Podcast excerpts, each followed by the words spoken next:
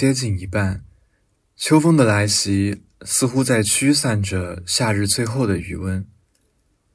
窗外的树上，绿色正在悄悄褪去，而已经枯黄的垂叶将随着下一阵风的到来回归尘土。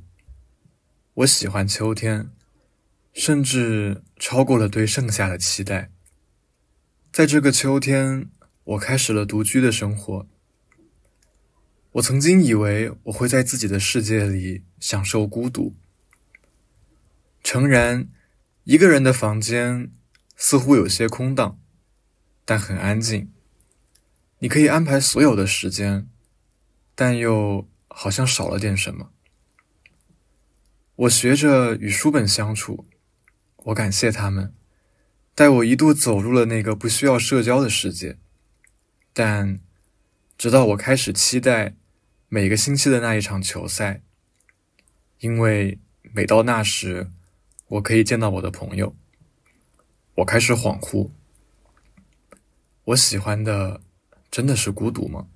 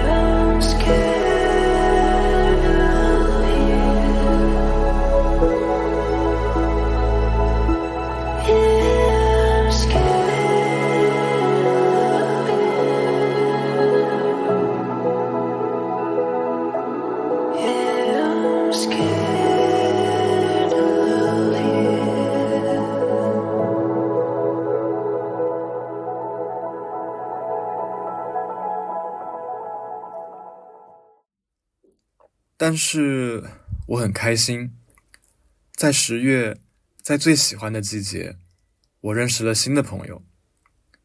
我的生活似乎逐渐回归到了往常的轨道。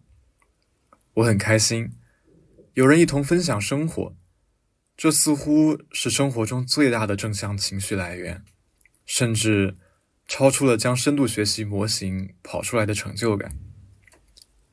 我讨厌的似乎并不是社交，而是充斥着功利主义的那个庞大网络。朋友，简单的两个字，却拥有着世界上最复杂的属性。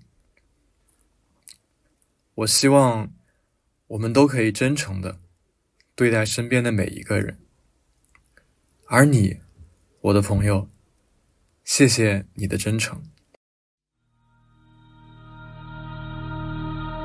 Stars are tracing the sky like city windows. I watch you reflect in your eyes. Slow dance on the New York City high rise. You and me on top of the world. And I'm feeling.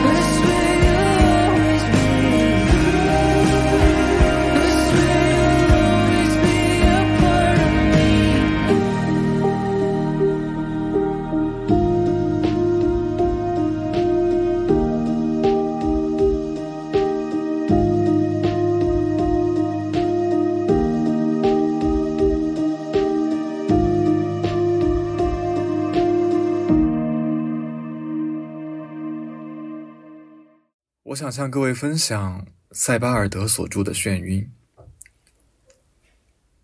我是你隐秘而熟悉的陪伴。其实，每个人都不是孤独的个体，没有人会完全独立于他人而存在。而在你的背后，一定会有一个默默支持、关注你的人。然后我们走出去，凝视群星。看到这句话，我的脑海里立刻浮现出了《肖申克的救赎》中的经典一幕：浩瀚星空是人类的终极浪漫，它神秘，它深不可测，它若隐若现，但它确实存在。我以为一个人通过操纵方向盘，借助意志力，便能影响事情的进程，而一切。都是由最复杂的关系网所决定的。这段时间总会因为各种各样的事情感到心烦意乱，感到焦躁。但也许在一瞬间的一个决定、一次动作，它并不能够决定结果。所以，有的时候其实焦虑也没有任何意义。当你有了足够的准备，好的结果自然会水到渠成。不难想象，在我们进来的那一刻之前，这个有种类繁多的物体组合的集合，一直在以某种进化的方式运动着，只因我们的出现才停止下来，假装什么都没有发生过。我想到了宫崎骏的动画作品《借东西的小人》，这是我最喜欢的几部作品之一。是呀，我们从未留心，在那个我们看不见的地方。万物又是在如何运动呢？就像每年开学都需要花费很长很长的时间整理的宿舍，在假期之中，它又是怎样的呢？最后，与你一同分享眩晕当中的一段景色：从山峦延伸到森林的鹅卵石，仿佛穿过头发的手指。溪流一成不变的沿着峭壁以谜一般的慢动作飞落，眼前种种令我惊愕又称奇。在一个转弯处，我向下方深处望去，看到了方恩斯坦湖和萨马朗格湖松绿色的湖面。这是作为孩子的我，第一次坐着司机戈尔驾驶的一百七十升柴油机汽车。浏览蒂罗尔地区时所能想象得到的一切美的缩影。最后，希望你开心。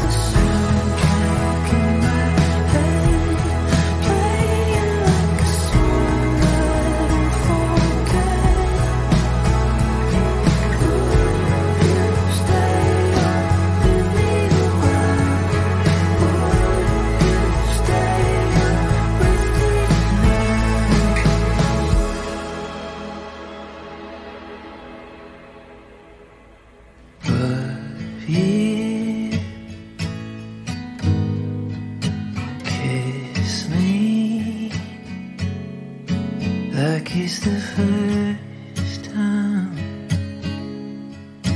like it's new.